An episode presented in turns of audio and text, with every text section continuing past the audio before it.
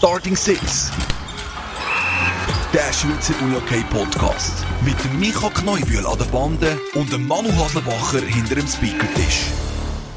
Ja, schönen Freitagmorgen. Guten Ciao, Morgen, Micha. Manu. Wie geht's? Mir geht's sehr gut. Und dir? Du, äh, mir auch. Aber, äh, also, wieso geht's dir sehr gut? Ich bin auf dem Heimweg von meinem Business-Trip in Bern. Genau. Das ist gut. Ja, und ich bin äh, on fire dank unseren Schweizer Goldmedaillen in Peking. Yes, yes. Die haben wir vorher gerade noch off-record richtig abgefeiert im Skicross. Das war grossartig. Ja, ja, also, ich würde sagen, ich arbeite, ich arbeite aktuell am richtigen Ort. Auch wenn ich, auch wenn ich den Apero, auch wenn ich den Apero diese Woche leider verpasst habe. Aber Manu, wenn jetzt Uni okay olympisch wäre, wäre das jetzt an den Winterspiel oder an den Sommerspiel? Ich würde sagen, an das Sommerspiel. Die Diskussion können wir gerne mal mit einem Funktionär führen. Ja, ja, aber also für mich hat die Uni auch nicht viel mit Winter zu tun. Das stimmt natürlich. Aber ja, du, ähm, eben, wie gesagt, wir kümmern uns ja um Unihockey.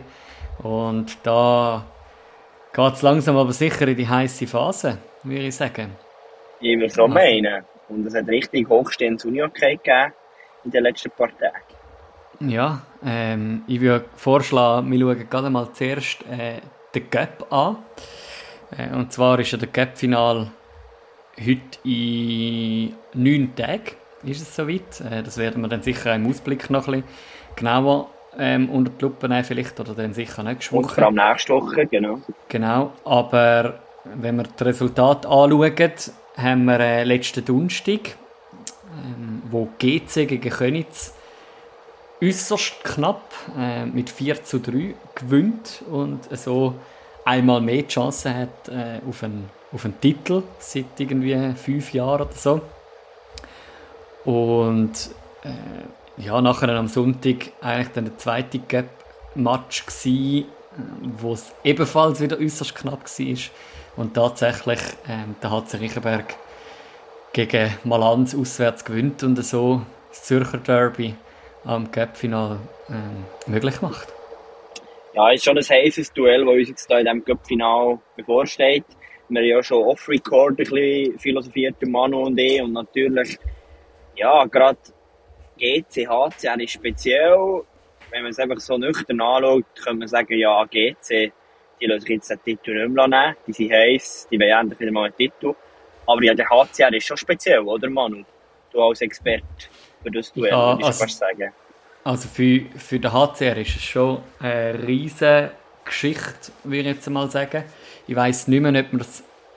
Ich glaube, wir haben es mit dem Bömbi auch davon gehabt, dass äh, wenn es im HCR läuft, dann haben sie sicher die Chance, um irgendwo können, ähm, ja, so eine Saison auch krönen oder ähm, Ja. ja, können um, einen, um einen Titel mitspielen. Und also ich bin, ich bin, äh, ich wage mich jetzt noch nicht irgendwie, welchen einen Cup-Sieger-Tipp äh, von mir zu geben. Ich sage einfach so viel für GC ist sicher auch, also ich meine das Mentale, das dort mitkommt, der letzte Cup-Final, wo sie gsi sind, im 2019, wo sie ähm, in Überzahl aus der Hand gehen und am Schluss im Penalty-Schiessen gegen Tigers verlieren. Ja, ähm, nicht ganz einfach, aber ich glaube, Ja, auf das, ja, Ich finde, es ist gleich noch ein spannendes Thema und dann möchte ich nicht zu fest ausführen, weil wir noch nächste Woche eingehen über den Genau, ja. werden reden. Aber ich habe schon das Gefühl, für den HCR gibt es viel, viel mehr zu gewinnen und fast nichts zu verlieren. Doch, zu verlieren gibt es auch etwas. Aber für GC, die, also, da, da, das ist, ist die Verliererseite, glaube ich, wiegt dort noch viel stärker, habe ich das Gefühl. mhm, mhm. Einfach weil, ja, für GC ist es, glaube ich, ein bisschen selbstverständlicher, ist, ist man jetzt in den Cup-Final gekommen. Nach dieser Ja, Saison. klar, ja. Und für den HCR ist es natürlich ein riesen Ding. Voll, voll. Ja, aber äh, eben, wie, wie du schon gesagt hast, nächste Woche, glaube ich, werden wir das dann noch ein bisschen, noch ein bisschen mehr auch ausholen und, und den Gap-Finale noch ein bisschen mehr ins Zentrum rücken. Es ist ja auch normale Meisterschaft gespielt worden an dem, am vergangenen Wochenende. Ähm, und GC hat dort gegen Uster, wir haben es von dem Match gehabt und ich weiss da, ich habe han Uster dort auch einen gut, äh, gut zutraut gehabt. Aber äh, ja, GC dort recht souverän auftreten mit dem 12 zu 5. Ja, wiederum ein Match, eben, wo aus meiner Sicht momentan sehr für GC spricht. Mhm, ähm, mhm. Aber eben, Playoffs ist noch wieder eine andere Geschichte. Dann, Voll. Dass wir auch gesagt haben, ja, Zug Wieler, das ist eine spannende Kiste und tatsächlich hat es Zug geschafft, äh, Wieler 4 zu 3 zu besiegen. Erinnert schon sehr stark an die Playoff-Serie von letztes Jahr. Ja, voll. Also da ist, äh, da ist Zündstoff drin und eben gerade der Zug, der sich wieder in Position bringt. Genau, das kommt noch dazu. Äh, in dem ganzen Kampf um die guten Playoff-Plätze.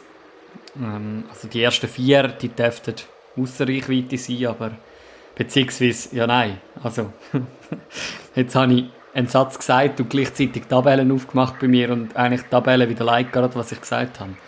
Weil äh, Zug liegt momentan auf dem vierten Platz. Also von dem her, puh, äh, da, ist, da ist schon auch äh, etwas drin. Also. Ja, und sie liegen auf dem vierten Platz, weil jemand anderes eine empfindliche Niederlage kassiert hat. Oh, du hast ja. mal etwas von einem Booster erzählt, Manu, diese Woche. Willst du das auch noch hier sagen? Ja, genau. Also, äh, ich weiss noch, der Bömbi hat, äh, nachdem er bei uns in der Folge war, äh, hat er uns unterstellt, dass, wenn man bei uns in der Folge zu Gast ist, dann verliert nachher ein Team. Wir können jetzt das da widerlegen. Äh, wir haben das schon ein bisschen widerlegt mit Malanz, wo wir mit dem Thomas geschwätzt haben, wo es nachher äh, ja, in der äh, Halbfinale gestiegen sind, was sie ja jetzt verloren haben. Aber ähm, letzte Woche Ad Astra zu Gast bei uns und tada, sie gewinnen gegen Malanz. Also wer hätte das gedacht, oder? Also wir haben ja, wir haben ja jegliche Überraschungen vorausgesagt, wie Uster gegen GC oder so. Ähm, aber dass Ad Astra auswärts gegen ein Alligator Malanz mit 9 zu 8 nach Verlängerung kann gewinnen mit so vielen Kisten, die die schiessen, also yeah. Gut, ja, ich meine auch die Höhe vom Resultat oder einfach von der Anzahl Goal, das überrascht vielleicht ein bisschen. Aber schlussendlich, schlussendlich muss man sagen, es, es passt ins Bild für mich. Oder Malanz, der eben ein bisschen am Taumeln ist im Moment, nicht ganz die Sicherheit an den Tag legt, die sie gerne hätten. Und an Astra würde ich schon ein bisschen sagen, nach dem Gespräch mit dem Marcel, ein bisschen den Lohn abholt für doch drei und kleine Arbeitsschritte, oder? Mhm, mhm. und jetzt geht es mal wieder auf und wir haben das an Astra doch sehr gönnen. Also, ja. und, und was ja auch überrascht in dem inne, äh, wenn ich auf, auf Tabellen spienzle, Ad Astra, wo sich wieder vor Thun ansetzt, ähm, wegen einem besseren Torverhältnis. Dort äh, beide neun Punkte Thun, wo an diesem Wochenende auch verloren hat gegen Chur wo, wo Chur souverän, kann man sagen, den Sieg daheim behaltet. Und ja, wo man hätte können so davon ausgehen oder dass Chur da gewinnt. Und wenn man noch den letzten Match anschaut, der am Samstag gespielt worden ist, HC Riechenberg gegen Könitz, die haben sich, das, das ist ja sicher auch, ich sage, ein mentaler Aspekt für nachher den Sonntagsmatch. Absolut. Wenn ich das da darf behaupten Also der HCR, der nach Verlängerung gewinnt gegen Könitz daheim, ein, ein Kampfsieg.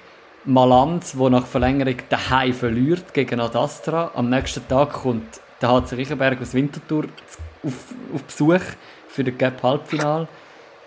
Ja, man hätte man das auch können ahnen, dass nachher äh, das vielleicht so rauskommt für Malanz. Ja, und jetzt wage ich eine These. Aber für mich ist der HCR doch ein Game-Tipp bei den Playoffs.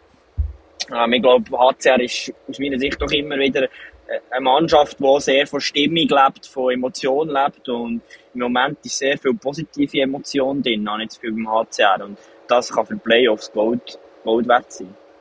Mhm, mhm.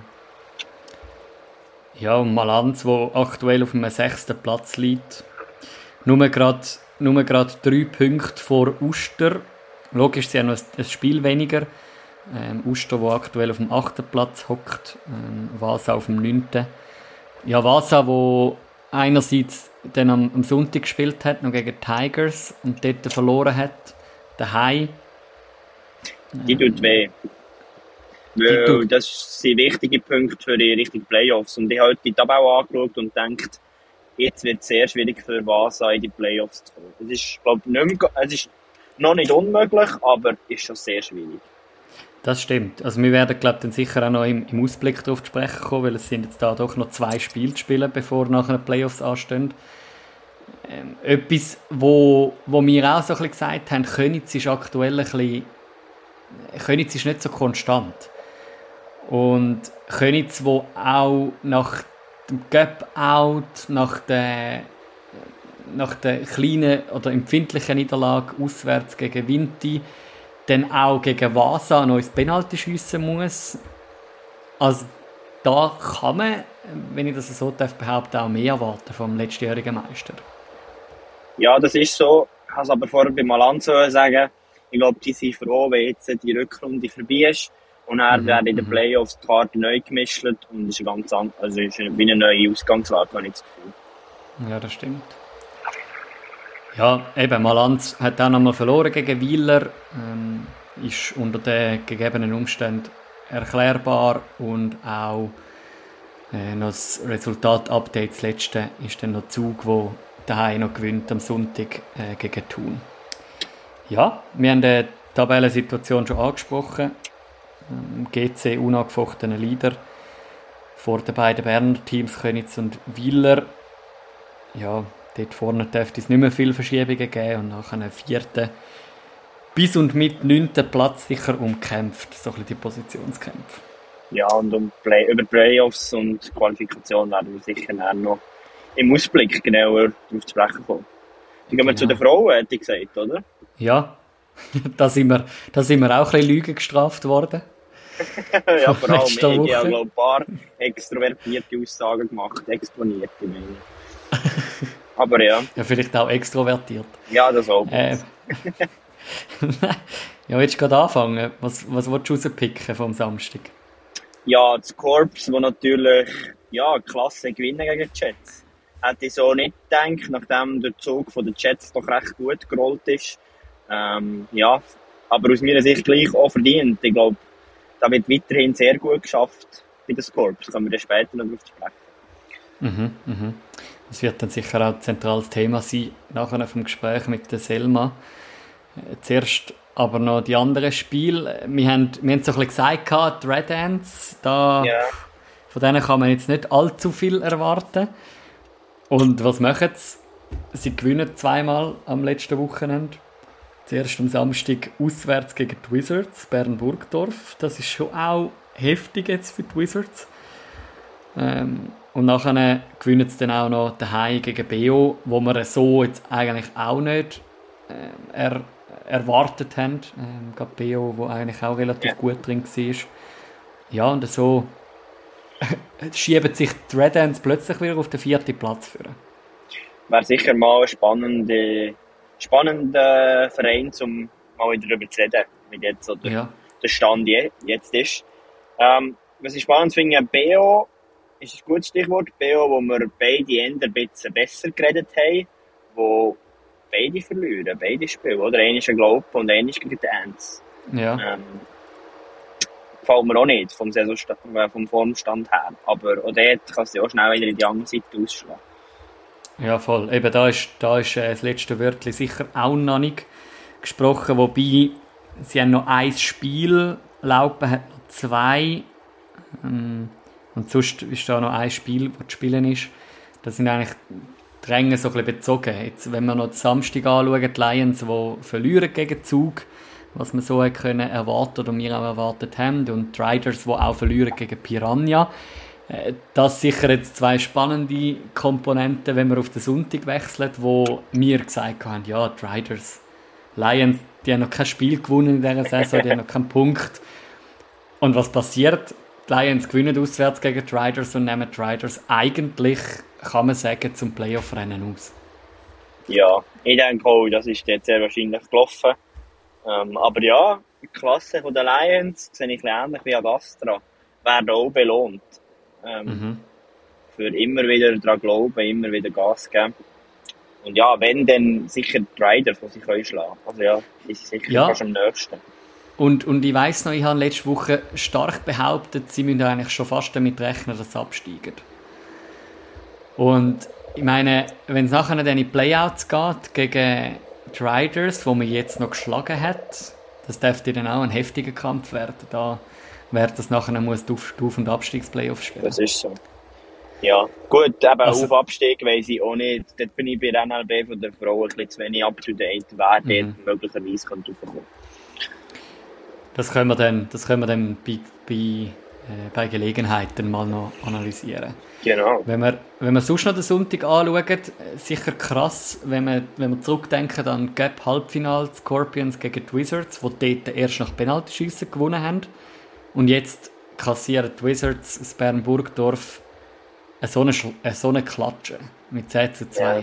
Das ist schon, Es, das ist irgendwie ja, ein bisschen, es passt einfach zu den Wizards. Ja, die Wizards sind halt wirklich ein bisschen Wundertüte die Saison. Und, und jetzt das Wochenende rabenschwarz für sie natürlich, oder? Ja, Also, zuerst eben, gegen wer haben sie verloren? Ähm, Gegen die Ants. Zuerst eben gegen die Ants verlieren, wie wir vorher besprochen haben. Und jetzt gegen das Corps. Ja, das Wochenende zum Vergessen. Ja. Hingegen, ähm, die Corps, die sind brutal im Aufwind. Äh, wenn wir noch, eben, wir kommen dann sicher nachher auch noch darauf zu sprechen. Sie haben jetzt gerade gestern noch gewonnen. Ähm, daheim gegen die Red Ants, wo dort wieder äh, eine Niederlage eingefangen haben nach dem Wochenende.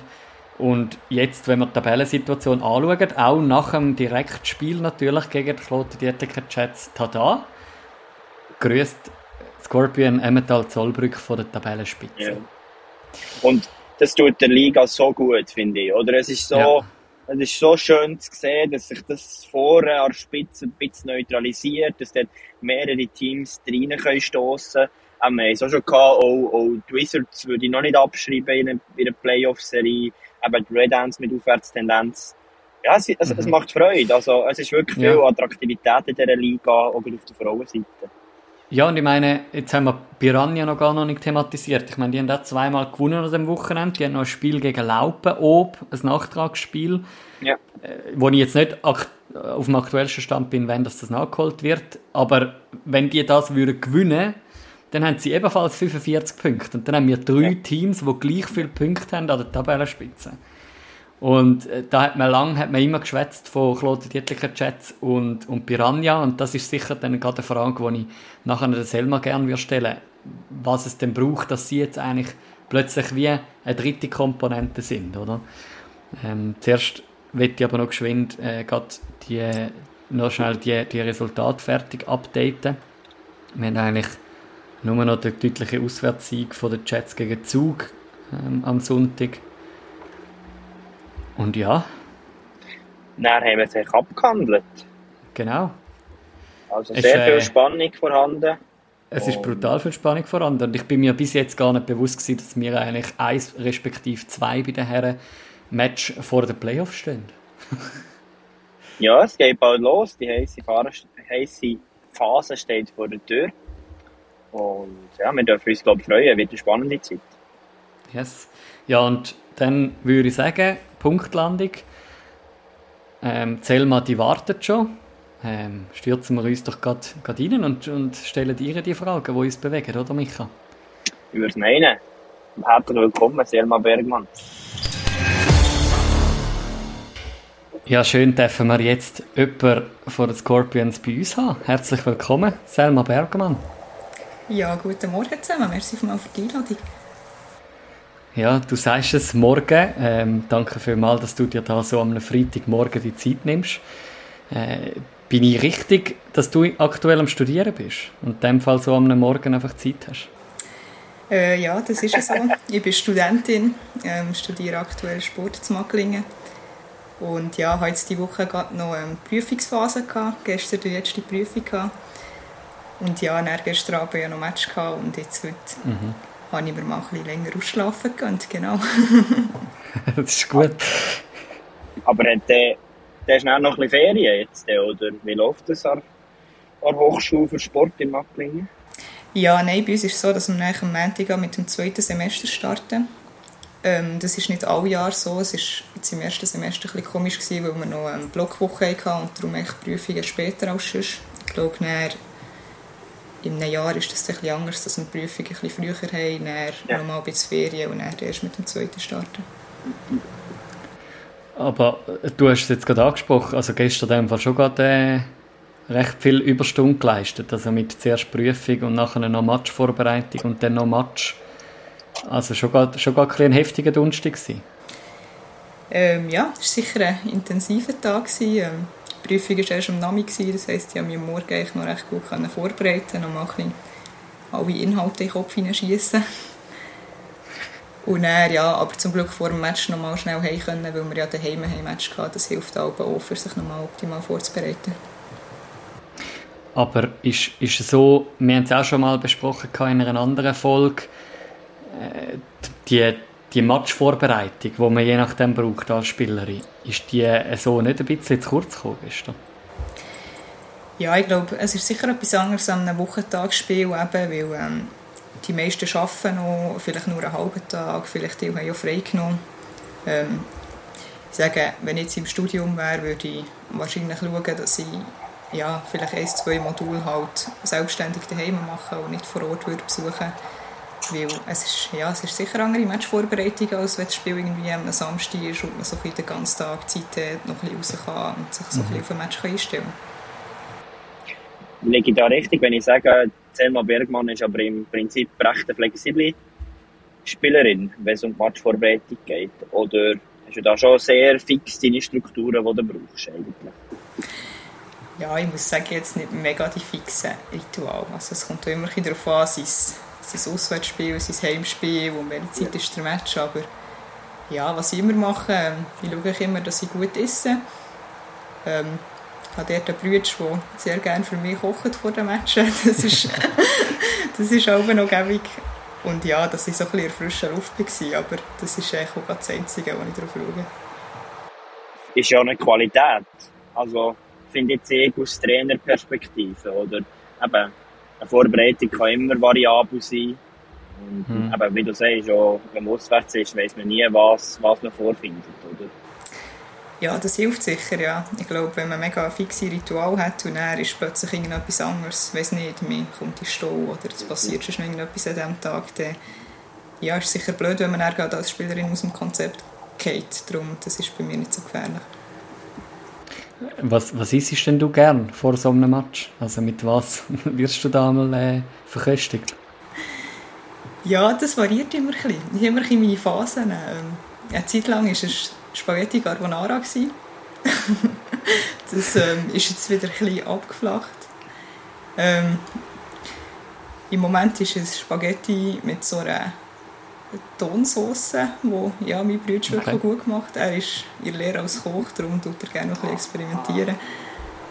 Ähm, ja, aber es ist meistens irgendetwas mit Pasta und die Sauce variiert ein mhm. Ja, ein Koch, ein Koch als Geschwister daheim zu haben, das ist natürlich bombastisch. ja, Koch in der Familie ist ähm, sehr wertvoll. genau, ja.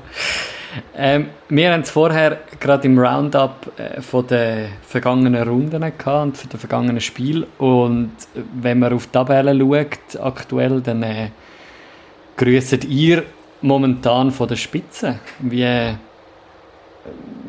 wie, wie steht ihr als, oder du als Spielerin zu dem Ganzen? Also ist das mehr überraschend aktuell oder hat man das wie auch können erahnen, ihr bei euch im Team? Ja, also wir sind mega froh, haben wir den Sprung an die Spitze ähm, geschafft gestern. Ähm, ja, ist sicher auch unser Ziel gewesen, gerade in Hinsicht auf eine, ähm, Playoffs und halt Vorteile dann im Hinblick auf allfällige Halbfinals. Ähm, ja, unser klares Ziel ist sicher, dass wir den ersten Platz können verteidigen können in der letzten Runde und ähm, ja, dass wir als Qualisieger aus dieser Qualifikation können gehen wenn man jetzt die, eben, bei dem Manu sagt, oder wie du sagst, vom ersten Platz grüßt dann können wir jetzt sagen, ja, was für eine Saison, tipptopp, alles nach Plan gelaufen. Ich würde aber gleich die Aussage wagen, es ist gleich auch bei den Scorps ein Auf und Ab gewesen.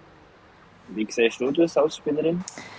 Ja, es ist sicher so, dass wir eine Phase hatten, wo wir ähm, dem Gegner zwar überlegen waren, aber dann so ein bisschen unser Tempo nicht über die ganzen Matches durchziehen Also, dass wir vielleicht mal einen 4-5 Tore Vorsprung hatten und dann irgendwann aber so ein bisschen, ja, so ein bisschen in eine Phase gekommen, wo wir nicht mehr voll powert haben und dann immer noch Gegentreffer kassiert haben, dass es am Schluss gleich noch relativ eng hat ausgesehen. Und ähm, ja, das ist eigentlich nicht unser Anspruch und das haben wir jetzt so gestern probiert anders zu machen, natürlich auch noch hinsichtlich aufs Torverhältnis.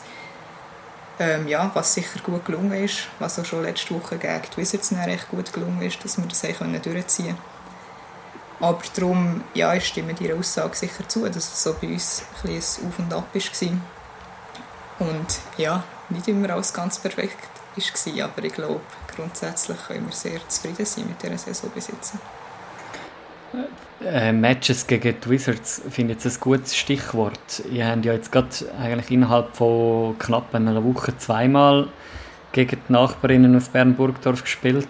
Einmal im Cup-Halbfinale und jetzt einmal normal in der Saison noch. Der Cup-Halbfinal, ähm, das ist ja eine äußerst enge Gelegenheit gewesen. Was hat es dort am Schluss gebraucht von eurer Seite her, dass ihr jetzt eigentlich den, den Cup-Finaleinzug gemeistert habt?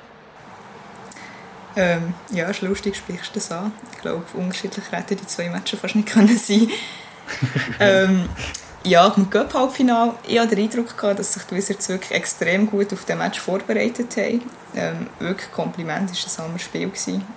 Ähm, ich konnte dann leider nicht mittun, weil ich noch verletzt war und das Ganze vor der Bank aus müssen beobachten aber es war wirklich eine sensationelle Stimmung in der Halle. Zuerst schon mal das, ähm, am Donnerstagabend wirklich viele Leute in die Halle gekommen, ähm, auch mega viele Fans von uns, ich würde sagen, ja, sicher die Hälfte der Fans waren von uns gewesen. und das ist wirklich ich mal ein grosses Dankeschön, dass sie uns da so gut supportet haben. Dann auf ein Match bezogen, ja, es ist sicher ein mega gutes Spiel von den Wizards. Ich habe das Gefühl, sie sind dort mega nachher in Top-Leistung hergekommen und wir auf der anderen Seite überhaupt nicht. Also es war sicher keine gute Leistung von uns. Ähm, soll nicht als Ausrede gelten, aber es ist sicher auch ein Faktor, der noch so ein bisschen gespielt hat, dass wir halt gerade so ein bisschen aus einer Corona-Phase sind zurückgekommen ähm, Auch fast die Hälfte des Teams hat Corona und wir haben dadurch ja, halt so ein bisschen den Rhythmus verloren, glaube ich. Haben auch im Spiel eine Weile gebraucht, bis wir wieder in den Rhythmus kommen. Ähm, ein paar Spielerinnen, die vielleicht halt auch physisch noch nicht ganz auf diesen 100% waren. Und ja, das sind auch so kleine Sachen, die halt, die halt in so Spielen, wo man dann auch merkt. Ähm, ich glaube, wir uns aber auch gleich gut können reinkämpfen und haben eine Steigerung im, im Verlauf des Spiels. Und ähm, ja, das ja dann auch im Penalty-Schießen so können aber natürlich, wir hätten es nicht so spannend machen Würdest du sagen, dass der dort vielleicht auch die Entwicklung zum, zum Spitzenteam gemacht hat? Oder ich sage oft im Podcast, ja, hey, als Top-Team musst du nicht immer alles mit Glamour gewinnen, aber du musst eben gerade auch die mühsamen Spiele für dein Team muss man gewinnen. Ich würde sagen, das war genau so ein Spiel und hat sich so entwickelt zu diesem Stand her. Ja, ich glaube, es ist echt, wir haben jederzeit echt das Vertrauen gehabt ins Team, dass wir den Match holen. Und das ist schon etwas, wo man sich ja, halt über eine Saison hin erarbeitet oder auch schon vor, der Saison her. Das ist nicht etwas, wo man echt plötzlich so auf Knopfdruck ähm, kann machen kann. Und für uns war immer klar, gewesen, wir holen den Match hey. Okay, ja, es war knapp, gewesen, es war nicht unsere beste Leistung, gewesen, aber ich glaube, mit dem, mit dem Vertrauen in, in sich und in, und in alle Mitspielerinnen kann man dann eben genau so Matches heimbringen. Ja. Und ich denke mir jetzt auch, es ist beruhigend, wenn du siehst, jetzt gerade auf den anderen Match jetzt auch äh, darauf zurückzukommen, auf den, den Auswärtssieg 10 zu 2. Wenn ihr jetzt wisst, ihr habt den Cup-Finale-Zug geschafft gegen das Team, wie wenn ihr jetzt im Cup verloren hättet und jetzt gewinnt ihr in der Saison so hoch, dann hättet ihr euch auch irgendwie nichts davon posten oder? Ja, nein, das ist sicher, ähm, ja, schlussendlich ist der Cup-Halbfinale sicher ein Spiel, wo, ja, wo man höher muss gewichten als das Meisterschaftsspiel. Und darum, ähm, ja, sind wir umso froher, dass wir den Match dann heute haben. Wir haben äh, auch noch den anderen Match vorne miteinander besprochen, den wir am Wochenende hatten, äh, gegen Jets, Dietliken, äh, ich, ich habe nur gesehen, von den letzten fünf Spielen, die er gegen sie hatten, ist das der erste gewesen, den er jetzt wieder gewonnen haben. Ich weiß nicht, weiter zurück habe ich, ähm, habe ich jetzt nicht gar können zurückschauen, wie lange das ihr schon nicht mehr gewonnen habt gegen Kloten Dietliken Jets. Wie, wie fest gibt euch das selber auch Selbstvertrauen? Oder wie, wie wichtig ist der Sieg für euch? Ja, es war sicher mega wichtig für uns zu zeigen, dass wir die Jets auch schlagen können. Ähm, ich bin nicht so ein mhm. Statistikmensch. Ich habe keine Ahnung, wenn das nur der letzte Mensch gewonnen hat oder wie viel nicht. Wirklich keine Ahnung. Aber ähm, ja, es war sicher wichtig, dass wir es auch gerade auswärts können schlagen Ich glaube, das ist auch noch so. Wir haben sie, glaube ich, letzte Saison haben wir sie daheim angeschlagen, aber auswärts nicht. Oder vielleicht mhm. ist es nicht zum Auswärtsspiel gar nicht mehr gekommen, das kann sein. Ähm, aber ja, es war sicher extrem wichtig für das Team und auch für das Selbstvertrauen und ähm, ja, einfach für uns, dass wir wissen, hey, wir können sie schlagen. Ja, das war sicher ähm, ein wichtiges Statement. Gewesen. Was waren dort so die Schlüsselpunkte, gewesen, dass, dass die jetzt können schlagen in diesem Spiel?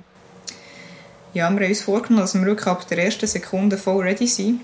Das ist manchmal auch noch so etwas, wo, ja, wo wir nicht immer wunschgemäß herbringen, sage ich jetzt einmal, dass wir wirklich ähm, von der ersten Sekunde an können voll powern Und ich glaube, das ist etwas, was uns gegen die Jets sehr gut gelungen ist.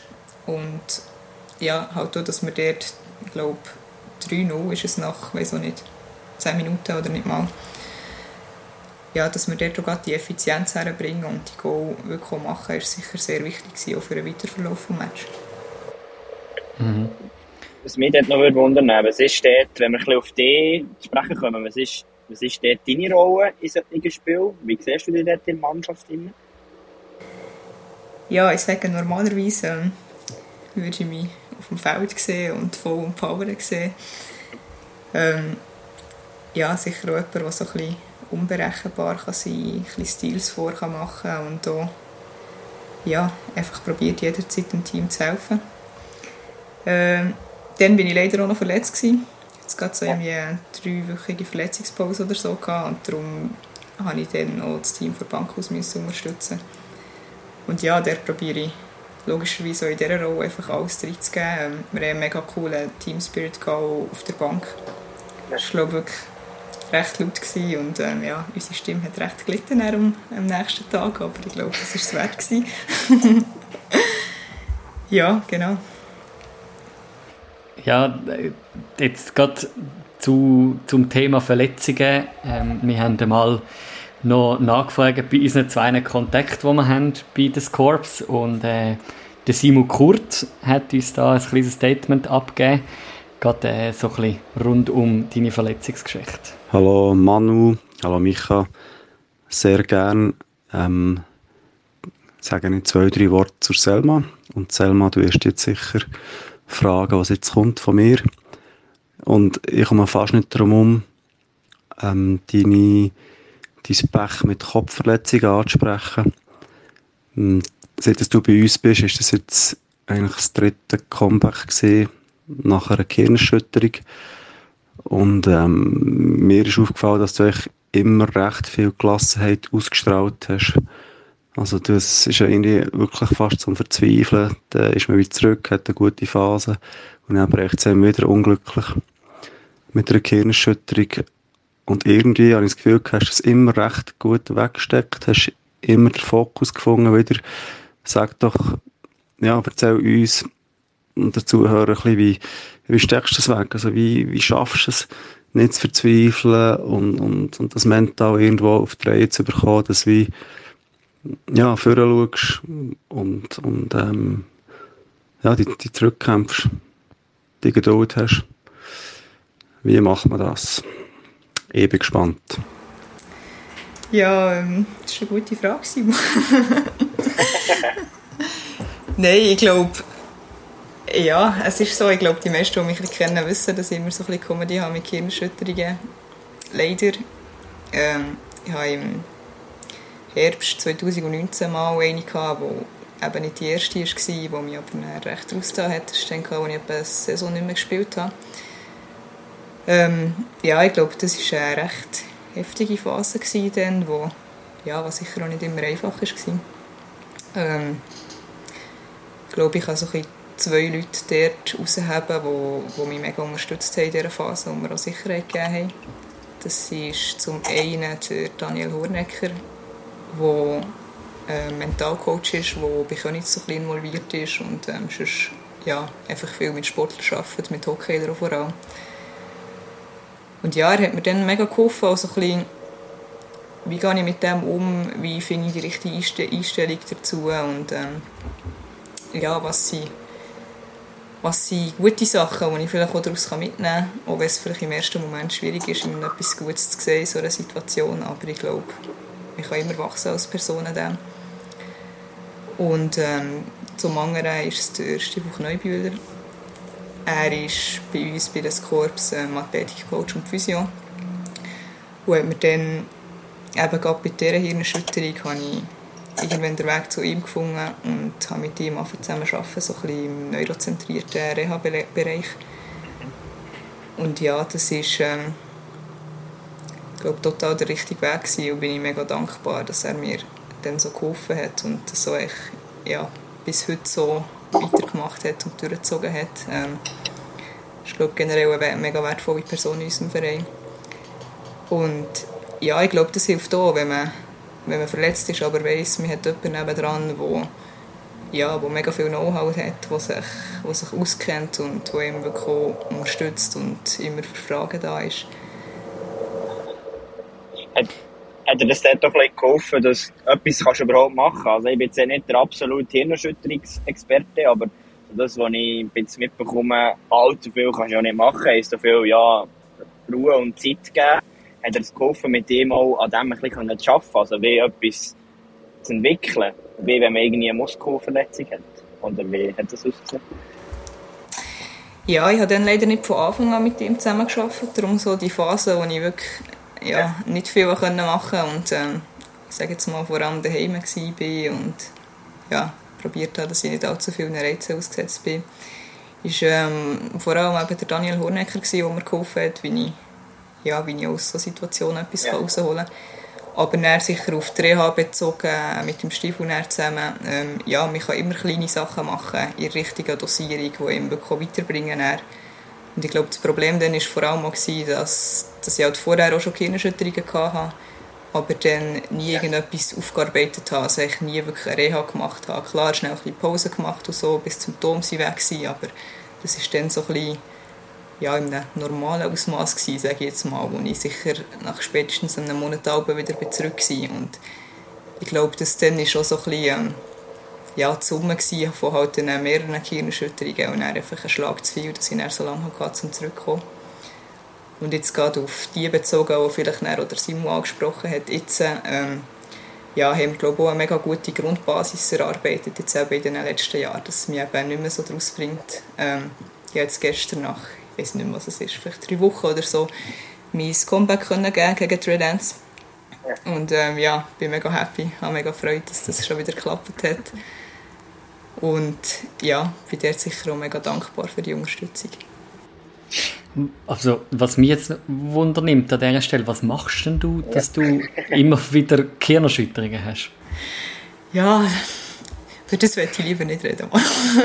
okay, nein, okay. nein, es ist wirklich, es ist, äh, ja, meistens Muniacke gewesen. Ähm, ja, einer ist mit dem Kopf in den Torpfosten geflogen, ähm, sonst mal irgendwie einen Check bekommen. Jetzt gerade die letzte mhm. ist, ähm, ja, beim Snowboarden gewesen, leider. Wir hatten Schneesportwoche vom Studium aus, wo wir so mega coole Woche, es war in Andermatt, ähm, zwei Tage Ski gefahren, zwei Tage Boarden, zwei Tage Langlauf.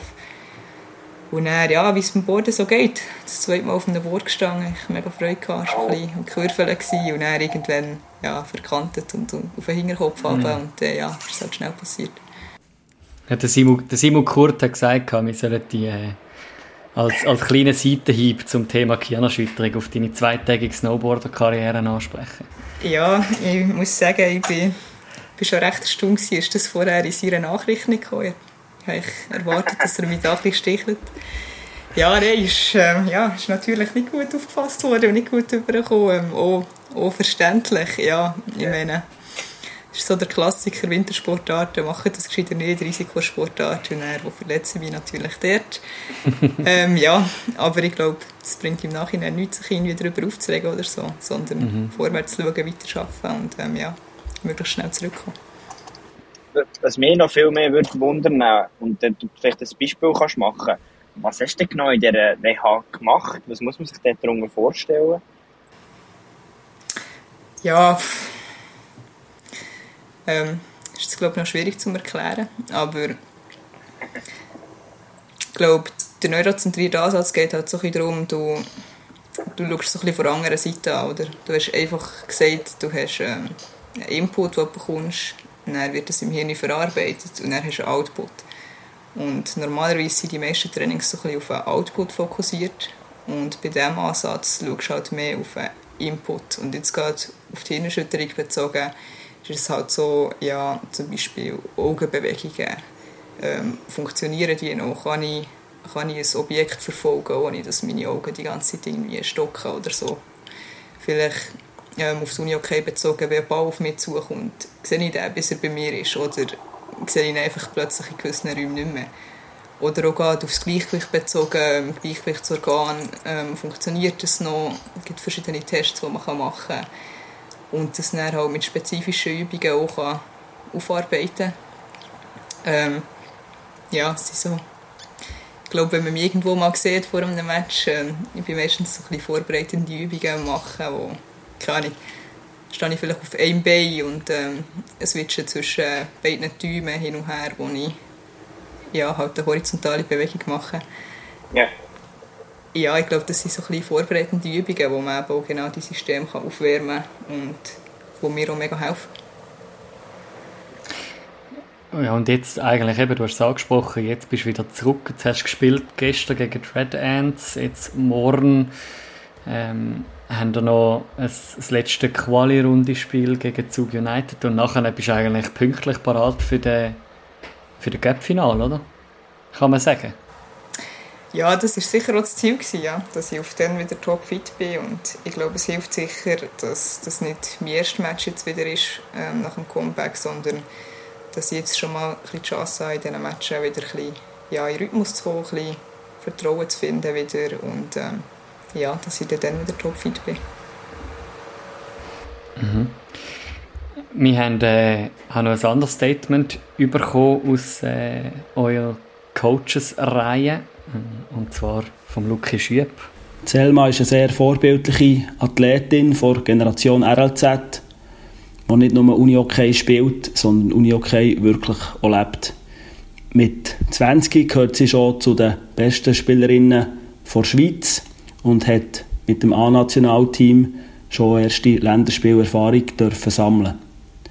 Selma zeichnet sich aus durch ihre Schnelligkeit und Agilität. Sie hat eine sehr gute Technik und Spielübersicht und zusammen mit ihrer mentalen Stärke macht es sie zu einer sehr kompletten Spielerin. Ich bin überzeugt, dass wir in der Uni-Hockey Schweiz auch in Zukunft sehr viel Freude an Selma werden haben. Ich schätze aber Selma nicht nur als Spielerin, sondern auch als Mensch. Sie ist eine sehr positive und aufgestellte Person und auf sie ist jederzeit Verlass. Liebe Selma, es ist mega schön, dich auf deinem Weg zu begleiten und zu unterstützen. Das das Wort vom Luki. Ähm, mega schön, das so von ihm zu hören. Merci, Luki, für ja, die positiven Worte an mich wir kennen ja den Lukas Schüpp ein vom Podcast her. Und wir haben im Off-Record Manu und ich diskutiert und würden dich gerne fragen, wie ist die Zusammenarbeit mit dem Trainer, Staff bei den Scorps und auch speziell mit dem Lukas Schüpp? Ja, sicher ähm, sehr vorbildlich, sehr professionell. Also, ich glaube, gerade der Lukas Schüpp ist einer, der, der sehr viel von seinen Spielerinnen einfordert, aber gleichzeitig ja selber auch enorm viel in den Sport investiert. Ähm, ich glaube, ich könnte keinen anderen Naza-Headcoach sagen auf Damenebene, der so viel in Sunyoke investiert wie er. Ähm, ja, und ich glaube auch gerade mit den Assistenztrainer, eben mit dem Simon Kurt, den wir vorher gehört haben, aber auch mit dem Küssel, haben wir dort wirklich zwei gute Leute der Bande, die ihn noch wirklich gut unterstützen können. Und ja, wie schon angetönt vorhin, mit dem Stiefel Neubühler wirklich mega wertvolle Person im Athletikbereich, aber auch als Physio. Ähm, ja, wo wir sicher eine mega gute Zusammenarbeit haben, dort mit Physio Kipfer im medizinischen Bereich, wo, ja, wo mega wertvoll ist, jetzt sogar ähm, für die Playoff-Phasen, wo ähm, ja neu Best of Seven ist, vielleicht neu zwei, drei Spiele in Woche, dass man dort wirklich immer gut betreut ist und umsorgt ist. Das ist jetzt, also du, du hast uns jetzt gerade, oder mich gerade auf etwas Neues aufmerksam gemacht. Also das heisst, äh, Frauen, ihr spielt ab jetzt dann auch Best of Seven im Viertel und im Halbfinale. Genau, das ja, das verstanden? ist ähm, neu ab ja. dieser Saison. Ich glaube, mhm. hat schon ab letzter Saison so sollen sein, wenn ich mich richtig erinnere. Aber ähm, ja, es war halt ein bisschen speziell. Gewesen. Aber mhm. ja, auf diese Saison ist das bei uns jetzt auch so. Du hast Du hast vorhin gesagt, eben, Athletikbereich, die super betreut werden, habt ihr dort noch etwas umgestellt? Oder irgendwie, dass ihr noch ein bisschen mehr Suppless habt hinten raus in den Playoff-Phasen, dass ihr noch ein bisschen mehr Athletikbereich investiert habt? Oder ist es sowieso schon immer auf sehr hohem Niveau gewesen und hat man da nicht mehr gross müssen justieren Ja, nein, ich glaube, wir haben nicht gross müssen umstellen. Ich habe das Gefühl, es wäre auch die falsche Phase, jetzt noch irgendwie die Welt ja, ja. neu zu erfinden oder so.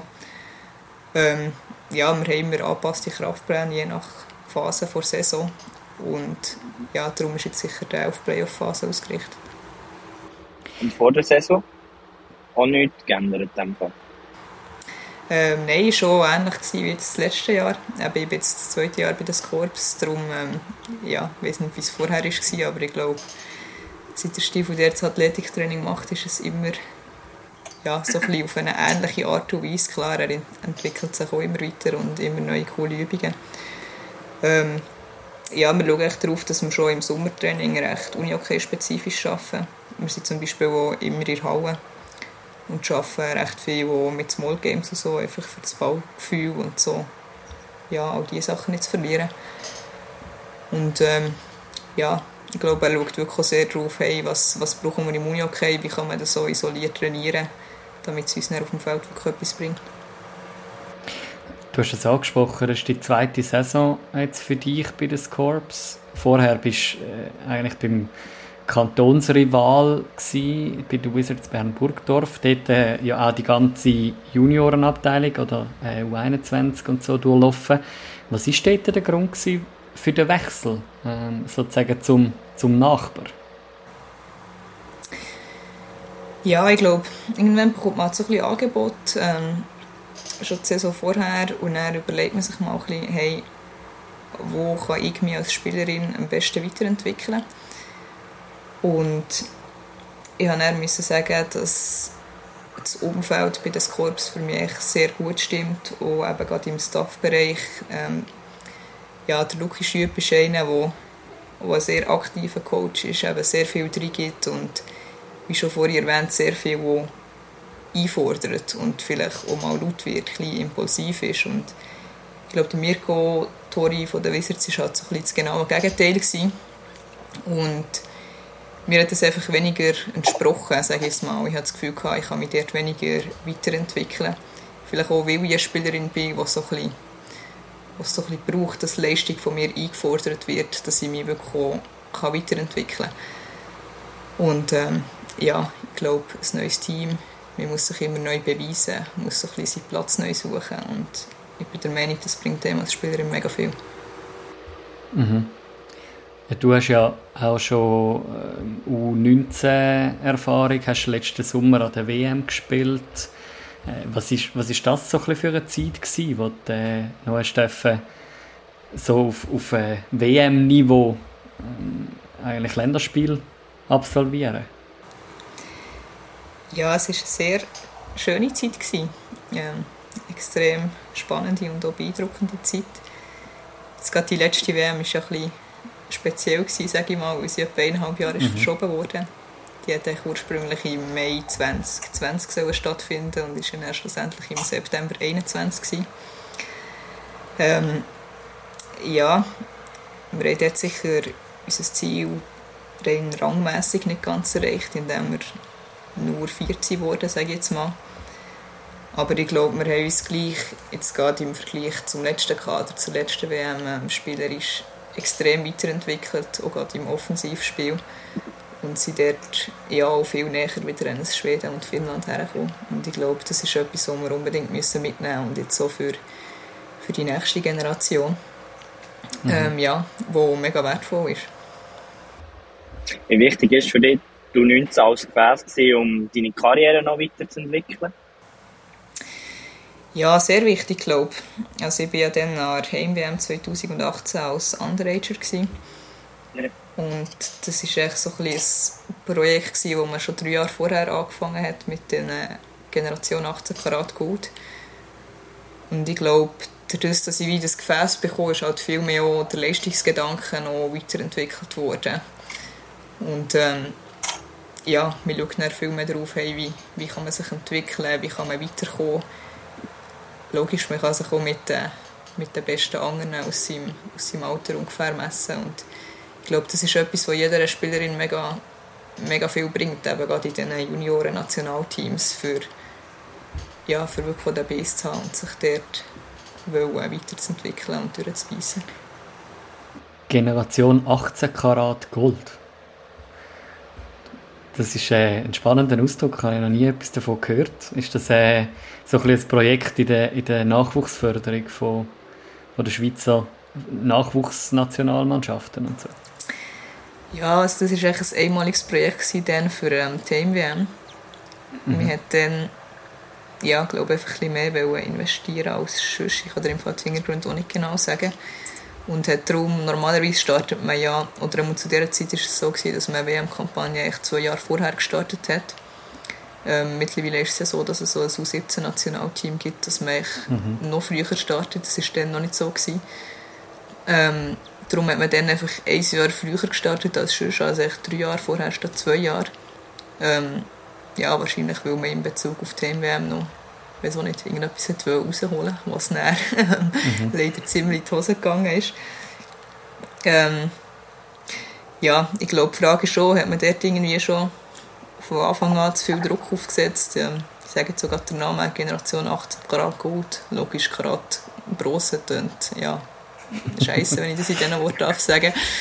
Aber ähm, ja, ich glaube, wir haben ja nicht unbedingt ähm, jetzt das Kader gehabt, dann zumal, wenn ich es jetzt mit der WM, die jetzt gerade war, vergleiche, für dort wirklich mhm. mega gross etwas zu reissen und einfach, ja, viel zu wenig wirklich so Topspielerinnen gehabt, Schlüsselspielerinnen gehabt, die wirklich, die wirklich etwas hätten können reissen und ja, die, sagen wir jetzt mal, zwei, drei, die wir hatten, haben halt extrem viel Druck auf ihren Schultern gehabt und äh, ja, ist es halt mega schwierig zu performen und ist dann leider auch nicht gelungen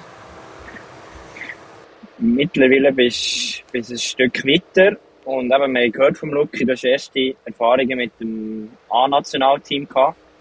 Was waren das für Erfahrungen? Gewesen? Ja, mega schöne Erfahrungen, glaube ich. Ähm, es ist natürlich eine Ehre, wenn man das erste Aufgebot bekommt für, für das A-Nationalteam, insbesondere für die Länderspiele. Ähm, ja, ich habe mich mega gefreut und ähm, ist sicher sicher etwas, das ich weiterverfolgen will, was zu meinen Zielen gehört, dass ich dort mal eine AWM spielen kann. Und ja, es sind glaube ich, coole Erfahrungen, wenn man sich wirklich mal mit den, mit den Besten vom Unihockey aus anderen Nationen kann messen kann. Es gibt ja, also hat man ja nah dies nah verschiedene Rücktritte aus der Nazi, die man hört, ähm, wie eine, eine Florina Marti, äh, etc. Da gibt es ja dann wie auch Platz oder, für, für Spielerinnen wie dich. Ja, ich denke schon, dass es jetzt ein bisschen einen Umbruch gibt. Ähm, die Frage ist immer, wie gross das er denn wirklich ist. Ich glaube, wir haben schon nach der letzten WM das Gefühl gehabt, es gibt einen mega Umbruch und er haben sich ja gleich mhm. viele entschieden, nochmal weiterzumachen.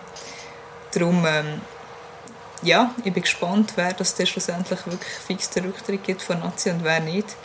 Aber auf jeden Fall, ja, es ist immer eine neue Chance für, für andere Spielerinnen, sich dort reinzuspielen. Wie fest kannst du da auch von, von eurem Team-Captain, auch der Lisa Lichti, profitieren, wo ja selber äh, mehrfache WM-Teilnehmerin war, ist jetzt ja auch der den Rücktritt gegeben hat aus der Nazi, wie fest kannst du von ihr dort auch, auch Nutzen äußern, von ihren Erfahrungen? Lisa ist eine mega coole Person, ich glaube, das kann ich nur so sagen. Ähm, ich finde so mega beeindruckend, was für eine Ruhe das sie ausstrahlt auf dem Feld. Und ja, logisch, von ihr kann ich mega viel mitnehmen, auch schon nur gerade von, von Trainings gegen Sitzspielen. Ich glaube, ja, da kann man sich auch gegenseitig ein anstacheln und ein fighten. Und wenn ich irgendwelche Fragen habe, jetzt gerade auf, ja, auf internationales Unihockey bezogen oder auf WMs oder was auch immer, kann ich sicher immer auf sie zugehen, ja. Mhm. Ja, jetzt äh, sind wir so ein bisschen auf der Zielgerade, glaube von unserem, unserem Gespräch angekommen. Jetzt als nächstes, ähm, um wieder zurück auf Club-Ebene zu kommen, äh, steht dann der Gap-Final an, nachher die ganzen Playoffs. Du hast ja, so viel wir richtig informiert sind, auf der ganzen Juniorenstufen und seit den letzten Jahren, glaube ich, noch nie dürfen einen Titel in Empfang nehmen. Wie, wie groß ist da der Hunger, um jetzt gerade sagen wir mal, erster Stufe Cup-Final, aber nachher dann auch Superfinal so ein bisschen zum Ziel setzen? Sehr gross. ähm, ja, ich glaube, Titel sind nicht alles, aber es ist mega schön, die zu holen. Und ja, auf jeden Fall ist es mhm. ähm, ein klares Ziel von uns, auch die Saison einen Titel zu holen. Ähm, glaube, mit dem Cup-Final ist das schon mal eine erste Chance für uns, wo wir den Titel natürlich unbedingt auf Bern holen wollen. Und ähm, ja, natürlich wollen wir auch wieder das Superfinal erreichen und uns dort ja, entweder gegen die Jets revanchieren von letztes Jahr oder gegen einen anderen Gegner. Was wir noch, und wenn wir schon, schon ein bisschen rausschauen, was mich auch noch wundern ist das Thema, jetzt hat es doch diese Saison eine grosse Menge gegeben an Spielerinnen, die in die SSL gewechselt haben, die in diese Richtung gehen. Ähm, wie fest dreht es das Thema? neben den Titeln? Das ist eine gute Frage. Die höre ich nicht das erste Mal. Kann ich dir so im Fall nicht unbedingt beantworten. Also ich sage, ja, SSL ist sicher schön und wenn es passt, vielleicht auch irgendwie geht während dem Studium, irgendwie nur noch Bachelorarbeit ansteht oder nach dem Studium, wenn es irgendwie vom Zeitpunkt her passt. Ähm, ja, wieso nicht? Ich muss sagen, es ist aber jetzt nicht etwas, wo ich muss sagen, hey, das muss wirklich zu 1000 Prozent sein und sonst bin ich nicht zufrieden mit meiner Karriere oder so. Es ist wirklich so ein bisschen, ja, mal schauen, was auf mich zukommt. Ich bin generell nicht mega der Planungsmensch, darum, ähm, ja, mal schauen, was die Zukunft so bringt. Aber man kann gleich sagen, eigentlich so ein bisschen die Zukunft äh, zeigt, dass du recht viel jetzt auf Kappe Sport setzt, jetzt mit, mit dem Bachelorstudium, mit äh, der Karriere, mit, mit den Zielen, die du eigentlich so ein bisschen hast mit, äh, mit Nazi. Also da, da wird sehr viel wird nach dem Sport ausgerichtet. Auf jeden Fall. Ähm, aber jetzt sogar mit dem Sportstudium. Ähm, ich glaube, Sport ist ein ja, sehr grosser Teil von meinem Leben und werde ich auch weiterhin so beibehalten, sei das ähm, mit Uni okay im aktiven Sinn oder vielleicht auch beruflich mal. Ähm, ja, und auch gerade, auch gerade sonst, ähm, ich glaube, der Sport ist mega wertvoll und ich will den nicht irgendwie plötzlich aus meinem Leben verdrängen oder so. Mhm. Finde ich noch eine spannende Aussage. Ich habe nämlich gemeint, Video bei Swiss Uni okay hast du gesagt, ja, so in zehn Jahren weisst du nicht, ob du noch Uni okay auf dem Feld spielst. Wie fest dreht sie denn eines Tages als Trainerin tätig zu sein, in Verbindung mit dem Sportstudium? Ist sicher eine Option. Ähm, ja, ist sicher etwas, was mich, mich auch würde reizen und wo ich mich gerne mal drinnen sehen Vielleicht nicht gerade ähm, direkt im Anschluss, ähm, wenn ich aufgehört habe, vielleicht ähm, ein bisschen später, dass ich zwischendrin mal noch ein bisschen mehr Zeit für andere Sachen habe, reisen oder so. Aber ja, das ist sicher etwas, was mich überträgt in der Zukunft.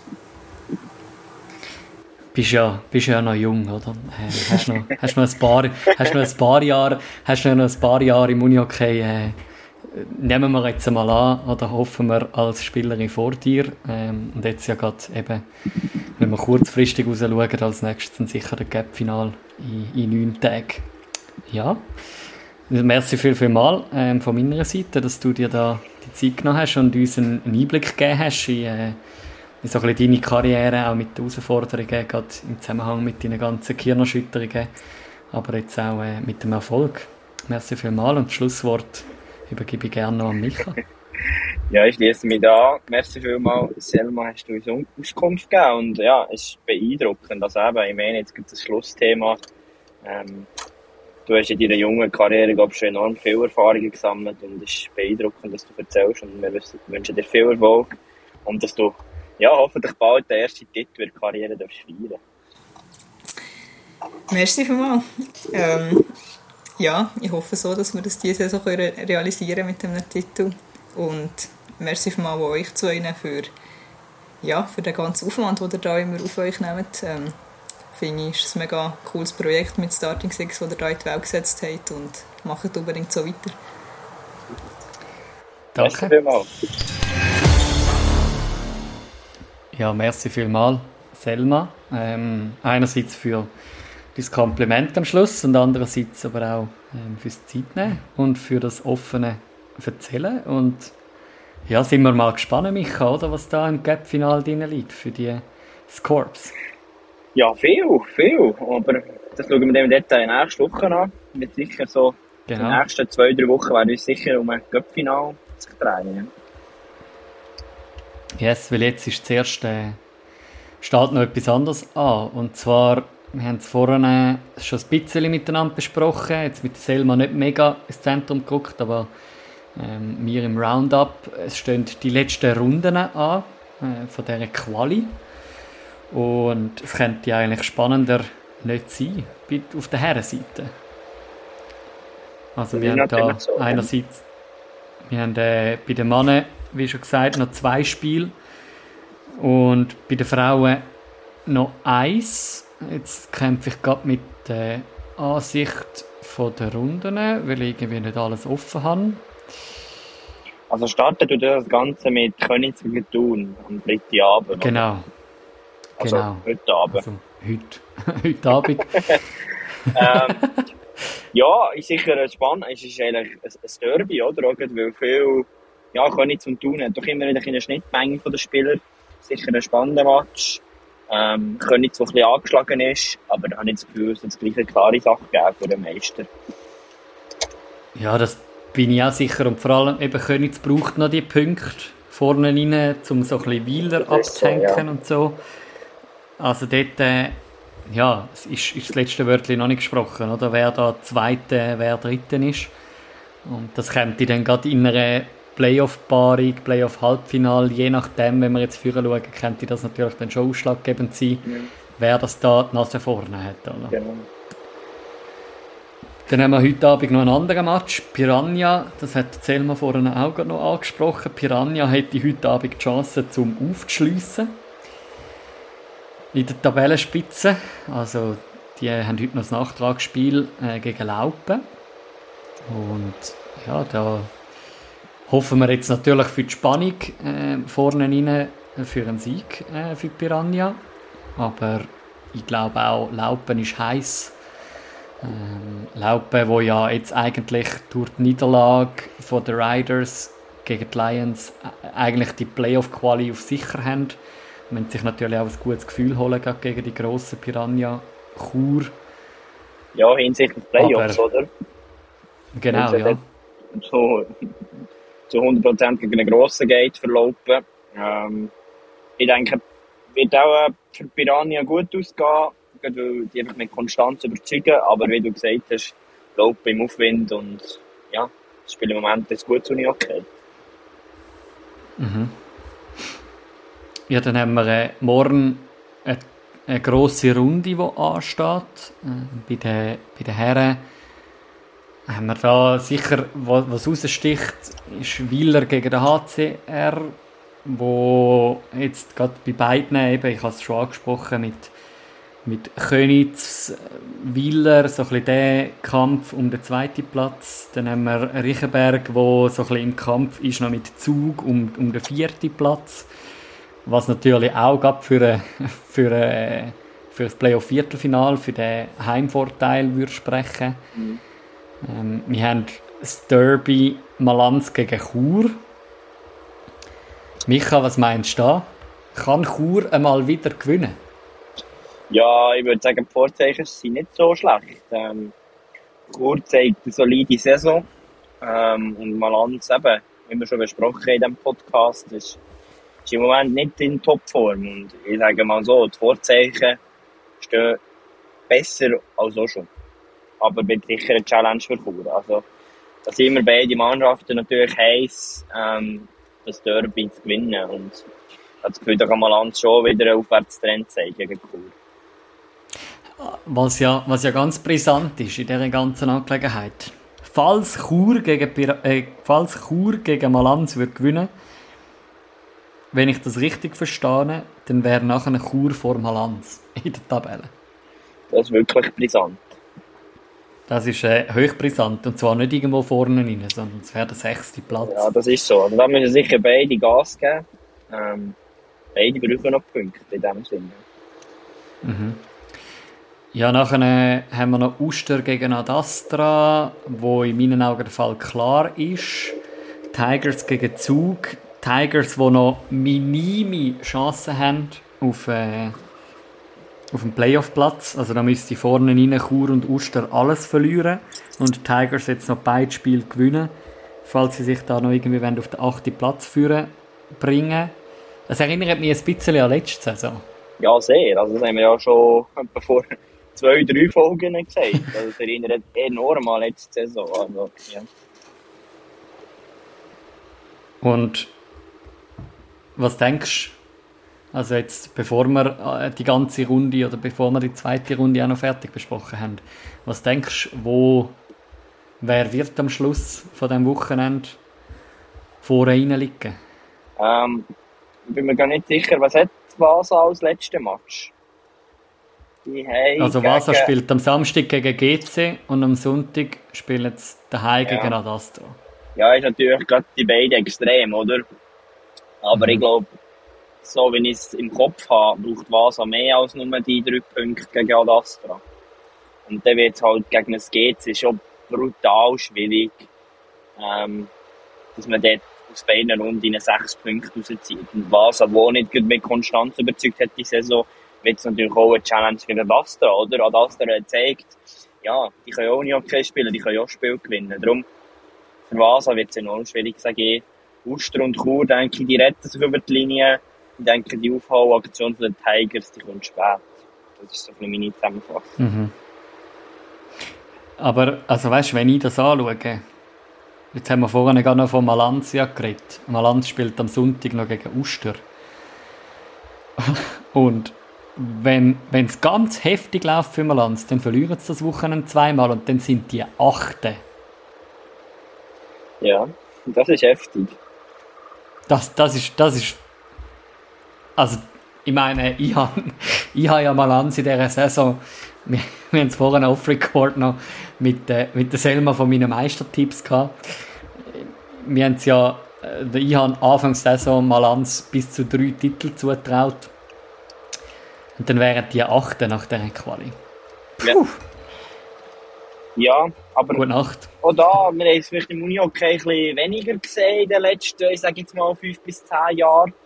Aber mhm. schauen wir ins Eishockey. Also, in der National League kann man sagen, schlussendlich kann fast jeder Meister werden, der sich für die Playoffs qualifiziert. Klar, sie waren immer wieder die Grossen, gewesen, aber äh, SCB, ZSC ist auch schon achter oder siebter geworden und ist dann noch Meister geworden. Also, Malanz ja. dürfen wir auf keinen Fall unterschätzen. Also, sie sind in den Playoffs dabei, sehr wahrscheinlich. Und darum, ja, also da, da sehe ja. ich jetzt nicht. Es ist und, nicht und es ist ja dann auch, aber gleich ist das Zeichen, ja. Es, es ist ja dann auch klar, wir haben ja bei uns in der, in der NLA das System, dass ja der Erste zuerst wählen dann der Zweite, dann der Dritte, dann der Vierte. Und ich meine, also Malanz, für Malanz spielt es keine Rolle, wo sie am Schluss liegen. Weil sie werden in meinen Augen sowieso erst als letztes ausgewählt. Oder eben nicht ausgewählt. Weil ich glaube nicht, dass eines der Top-Teams oder das GC dann so gewillt ist, zum gerade Malanz zu wählen. Das glaube ich auch nicht. Aber ich, sicher. also ist, ist mein Eindruck. ja, ich Aber- denke auch, da ist, da ist mir zu wenig cool, dass man einfach mal Hans wählt und dann geht der angezählte Grosse rausschießt. Wäre natürlich aber mal eine spannende Taktik, muss man natürlich schon sagen. Aber ist Ja, aber das ist natürlich mit. Risiko, äh, eben mit brutal viel Risiko verbunden. Weil, ja, wenn du dann im Viertelfinale rausgehst gegen den 8., ja, dann, dann hast du es dann so. Also, ja, wir sind, wir sind jetzt da nur am Philosophieren, oder? Aber auf alle Fälle, ja, zum Zurückkommen, Tigers, die spielen dann am Sonntag noch gegen, gegen Vinti, gegen den HCR. Beim HCR geht es sicher darum, um sich noch eventuell können an Zug vorbeizuschieben. Ähm, ist in meinen Augen möglich. Logisch, sie spielen gegen Wieler an diesem Wochenende und sie spielen gegen äh, die Tigers, äh, wo man mit drei Punkten darauf kann rechnen kann. Zug wiederum, wo zwei Punkte vor Vinti liegt. Die spielen gegen GC am Sonntag und am Samstag gegen die Tigers. Also ebenfalls gegen die Tigers. Ja, für die Tigers ist es extrem schwierig. Ähm, die, die, die, da bin ich ganz bei dir, dass die jetzt spät aufdrehen, wenn sie jetzt noch wieder zweimal. Also, ja, ich, ich rechne nicht mit einem Sieg von den Tigers an einem Wochenende, ganz ehrlich. Ja, Ja, dann würde ich noch. es ist äh, spannend. Haben wir über die Damen am Samstag schon geredet? Nein, über die Damen am Samstag haben wir Nein, noch nicht nicht geschwätzt. Aber eben, das ist, das ist wie so, bei, bei den Frauen ist halt der ganze Fall wie klarer, oder? Also, ich meine, es haben jetzt Heimspiel am Samstag, sind das Corps spielen daheim, Jets spielen daheim. Äh, das Corps gegen Zug ist sicher noch so ein bisschen der Gegner, der noch, ja, vielleicht noch je nachdem könnte etwas landen, aber wenn das Corps so spielt, wie es bis jetzt gespielt haben, dann können sie das heimbringen und dann haben sie es wie auch, habe ich das Gefühl, in der eigenen Hand zum, zum äh, Titel, also äh, Erste sein. Auf der anderen Seite, die Jets spielen gegen die Riders, wo halt auch recht herausfordernd ist, ähm, in diesem Kampf gegen, die- gegen die Riders äh, möglichst viel Tordifferenz rauszuholen. Wir haben es vorhin mit Selma schon davon gehabt, ja, wo, wo auch eine Herausforderung ist. Dann haben wir Piranha, wo gegen die Red Ants spielt. Also die müssen eigentlich schon fast mit dem dritten Platz ähm, Vorlieb nehmen. Ja. Also dort, ich, ich habe das Gefühl, bei den Frauen sind die Plätze bezogen. Was natürlich darf, wird spannend sein, ist, wo liegen am Schluss die Wizards aus Bern-Burgdorf. Ja, genau. Du, wir werden Die es sind sehen. aktuell 50. Und es wäre natürlich schon zu gönnen, wenn es noch irgendwie auf den vierten Platz würden führen kommen. Was in meinen Augen auch möglich ist mit einem Sieg gegen BO, aber BO, wo natürlich die Punkte auch noch braucht. Ja, genau, wie du sagst, wir werden es sehen.